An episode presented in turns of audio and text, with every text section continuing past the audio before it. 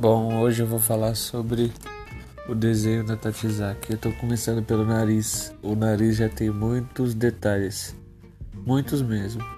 Tem muitas nuances porque essa a estrutura do nariz na parte frontal tem sempre uma parte, né, um pouco mais escura ali que fica mais atenuante aí fazer um, uma diluição, né, deixar uniforme entre essa parte e as demais é um pouco difícil.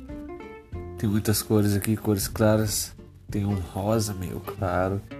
Tem também marrom, a cinzinha, uma cor meio cinza, avermelhado. Então são muitos aspectos que tem que ser notados. E isso que eu tô falando só do nariz, e só uma parte dele. Tem um acabamento também depois para ele ficar bem destacado. Enfim, é bastante coisa parte 1 e é isso aí.